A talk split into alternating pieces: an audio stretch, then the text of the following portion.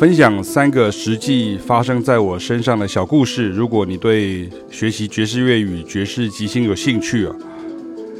第一个故事就是以前在当爵士乐学生的时候呢，因为我在台湾呢已经是古典音乐系大学毕业以后呢，在流行音乐圈等相关领域工作了几年才出国的，所以到了比利时布鲁塞尔皇家音乐院呢，外国同学的年纪啊都比我小哈。那其实严格说来，我才是外国同学嘛哈。那同学们甚至学长姐都是大约大学生的年纪，那二十岁上下。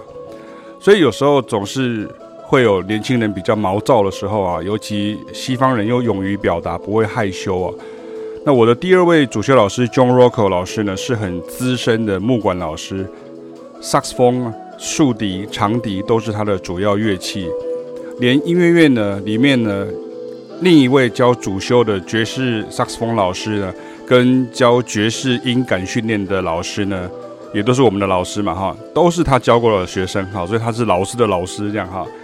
那身为旅欧美国人的 John Rocco 老师呢，对于学生打脸呢都很直接哈，可是却很有效。那学生也都乐于被他打脸呢。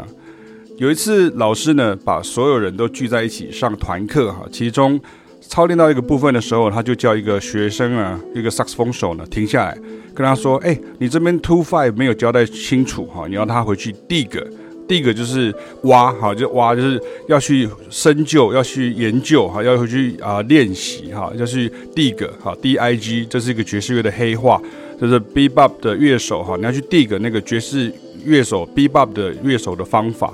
那这边要跟大家讲一下，B Bop 乐风不是只有 Charlie Parker 而已，然后。那这位同学他就回哦，他就说他不是很喜欢 bebop 这样，然后他就觉得说 Charlie Parker 啦，或甚至像 Michael Brecker 啊，他吹的东西有点无聊哈，千篇一律啊之类的哈。他很勇于表达了，很好哈。然后呢，他就被老师电哈，老师也很勇于教训学生。好，那 John Rocco 就说啊，那你你如果要嫌人家都吹一样，那你做看看啊。人家大师就是维持那个 chops。Chops 的意思就是说你的那种流畅的程度，就是你可以随时出招，你不会说 OK，我还要暖身一下，我还要怎么样一下，就是 chops 就是其实就是你的功力哈。简单来讲，chops C H O P S 哈，就是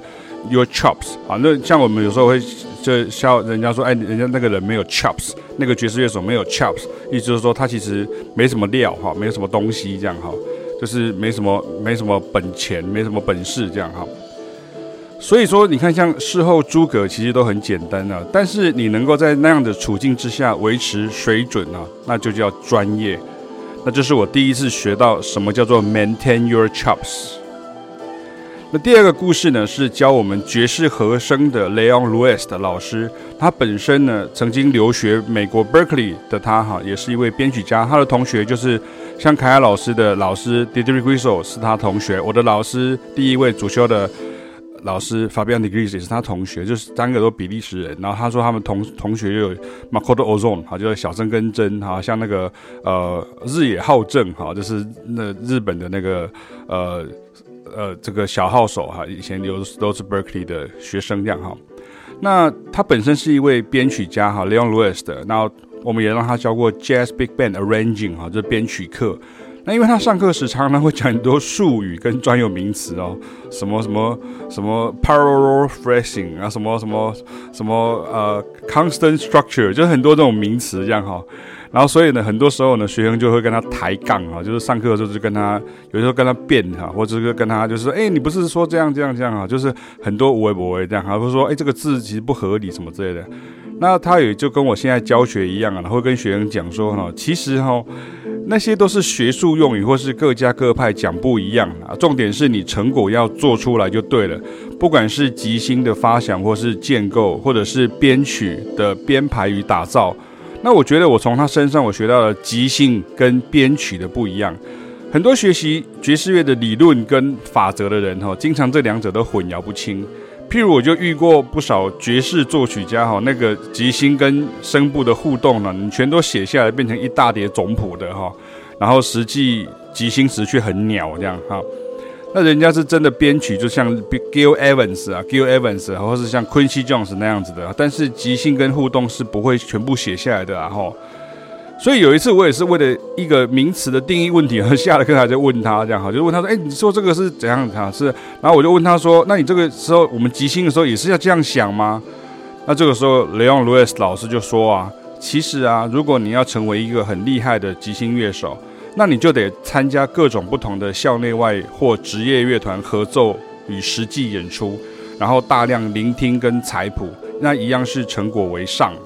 他说那些超级厉害的怪兽乐手，其实都有一套自己的小宇宙哈，microcosm。然后他说他们如何看待和弦进行跟不同曲风的即兴发想法。老实说哈，这些根本就没有专有名词，大多时候就会说啊，这个是比如说 Bill 呃 Bill Evans 或者这是 John Coltrane 啊常用的方法一，或者说这是 John Scofield 常用的方法二，或者是说这个是 Ray Garland 常用的方法啊之一啊三啊类似像这样子，没有一个标准的讲法，那你知道就好了。然后你要熟练到很倒背如流为止，那慢慢你就会有自己的小宇宙诞生。那对我来说，他是很会教，他算是很会教理论的哈。那你又远赴美国的就爵士乐名校进修哈，你看连他都不会执着于追求一个固定的答案或是公式捷径，那还是要靠自己去体会。那他们只是走比我们前面，那知道一些撇步哈是必备的，但你要成就更高的境界，你还是要继续修炼苦练才行啊。那第三个故事是，当我的学生问我说：“诶，爵士乐手的吉星会不会重复啊？”的时候呢，我都会举那个 Pat Metheny Group 来台啊。那时候我们刚回来台湾，他们二零零三年来台湾，然后我用这个来台演出当例子啊。他们当年来台湾演出的时候呢，演出两场哈，两天两场这样哈，当然前后比较多天，那个就两场，那曲目都一样。那简单来讲，就是因为那时候就是有点像你买那个豆浆，或是买那个什么饮料，第二件八折哈，第二件六折哈，像这样，因为这样子经纪公司会比较好谈这样哈。那通常你听爵士乐演出时，你不会连续听两场，对不对？很少，你几乎没有办法说什么一个演出连续听两场这样。但是因为我们正好受主办单位委托接待哈，所以演出前后跟全程在台期间，我们都在这些厉害的乐手旁边呢，甚至跟这个钢琴手 Lionel Mace 喝下午茶聊音乐啊，然后带这个 Lionel Mace 跟这个鼓手哈 Antonio Sanchez 哈，然后等人呢去这个统领楼上的这个统帅打撞球啊，然后去复兴南路的尾巴那边吃清粥小菜等等。那这个期间呢，Pat Metheny 除了记者会跟彩排现场正式演出外呢，他都没有出来逛台北市。那认识他几十年的这个 Lionel Mace 一副那样早就习惯了的表情，就是哎呀，就是他就是想要留在饭店里面练琴嘛，那精益求精嘛，那就不会出错嘛，这样子哈。那两天的这个演出，因为曲目很庞大且结构复杂，那他们的曲目通常都是很长的序奏，加上主题，然后冲到一个高潮，然后再接一段即兴，然后又冲到另外一个高潮，然后再接另外一个乐段，或者是你可以说乐章这样，然后最后有尾奏的这个华丽终章等等。那我们因为前后两天都在，所以发现它的吉星其实它有一定的套路呢。那音乐术语叫做 Q 点呐，就是比如说你到一个地方的时候，一定会快速地，然后一定会冲上去，或是来一个噔噔噔会像这样绚丽的花式技巧等等。那严格说来，其实两天的即兴，如果你问我的话，我认为是因为我也是一个爵士乐手这样哈。那我觉得说，哎，他其实是八九不离十哈，打的招式是差不多，他自己的即兴是八九不离十。但是如果你问我说是不是百分百一样，我并不觉得。但是他们这些乐手的即兴控制力太好了，所以即兴不发展冲到某个 Q 点，就没有办法衔接下一个乐段。所以无怪乎像 Pat Metheny 会不断的练习哈，保持他的这个 chops。所以那个就变成他们这种演奏大编制作品的必备的技巧，也就是非常大气哈。你不但技巧要够，也要具备超强的控制力与记忆力。他们全都是 live band 哦，现场演出哦，不是用电脑 programming 啊，也不是预录即兴，然后对那个手哈，然后演戏这样哦。这就是真正的大师风范啊，给齐平宇开很大的震撼啊，也视为偶像啊。对我们来说，这得同时具备古典乐的格局与技巧。爵士乐的即兴与互动，以及摇滚乐的张力与爆发力才行哦！所以回到爵士乐即兴啊，学习爵士乐即兴的这件事啊，即兴不是只有说演奏什么音啊，或是什么转折，或是什么和弦在什么音上面，或是什么样的的手法这样而已啊！你还要注重节奏律动性，以及极高的互动性，还有发响的点子。倒不是说每一次都试试看不一样的即兴，虽然这也是。呃，必要的，但是重点在学习阶段，你不能小看任何前人的即兴录音片段。就是所有的大师，你不能说 OK，他这个都都一样，所以我就不要再抓了。所以那个东西我就不要抓。当然，也不是教你说一个人就一直抓三四十首，或者说听很多。可是你要听得很细，然后你必须要很理解。说，比如说像你要知道呃，Bill Evans，或者甚至像 Charlie Parker，这个时候你不是说 OK，你就 OK，他的 solo 就是这样。你不，你不，你不会，你通常我们不会有这样的讲法。所以，如果是我的学生，我只会问他说：“是否是否你这个同样的东西，你可以完整练起来，然后顺畅运用到他所有能够即兴的平台上？比如说，如果你听到 Charlie Parker 他在这边有一个即兴这个句子，然后在什么上面，那你就说，那你可不可以把它拿来演奏在比如说 Autumn Leaf 上面，或是演奏在那个 Take the A Train 上，或是演奏在 Days of Wine Roses 上？这个才是爵士乐手该做的事情哈。那在那个年代哈，一个爵士乐手在即兴的时候。他不会想到说他以后是会被采谱下来分析的，而他同样的概念弹在跟很多不同乐手的专辑录音与现场当中，绝对是会重复 ID 的，但是观众不一样，听众不一样。所以你没有什么动辄得咎的顾忌，像有的人会说哦，所以我这样火即兴会不会下一次我就跟人家即兴是一样的？这样会不会人家会听出来？这样哈，我们每一个当爵士乐手、当爵士乐手即兴的时候呢，我们在学习过程中，每一个人都有这样的顾忌，每一个人都出现过这样子的一种隐忧和一种动辄得咎，很怕被人家听出来，这样哈。可是其实老师们都会跟我们讲说，你不要怕，就是这个东西是你该做的事情，你不要怕跟别人一样，Don't be afraid to be the same with others 哈。那尤其呢，爵士乐呢又是个合奏与即兴的表演艺术类种，那一样的发想其实就是他的手路哈，就是台语讲叫手路哈，他的拿手的功夫。那以前呢？中破塞呢？你只要做好板德台就很厉害啦。你可以做上板德哦，一盖板五十德，盖板一百德这样吼，做厉害这样哈。那你看现在的厨师就是哦，你今天想要五花八门这样，中西日泰料理要都要会哈。但是厉害的人还是专精几项就已经很强了哈。那总是有几种东西，你是说哈，我是厨师，可是我就是专长在这个部分，就是我要专长。比如说，你知道叫我去玩电音，我就不是很会玩。可是你跟我讲说要我玩爵士乐，或是玩啊、groove 的音乐，或是像玩拉丁音乐，那这个时候我就觉得呃我比较擅长，那我就可以很勇敢的跟你一起呃下去一起玩这些东西。然后这个是之前就有我的很长的时间的钻研跟锻炼。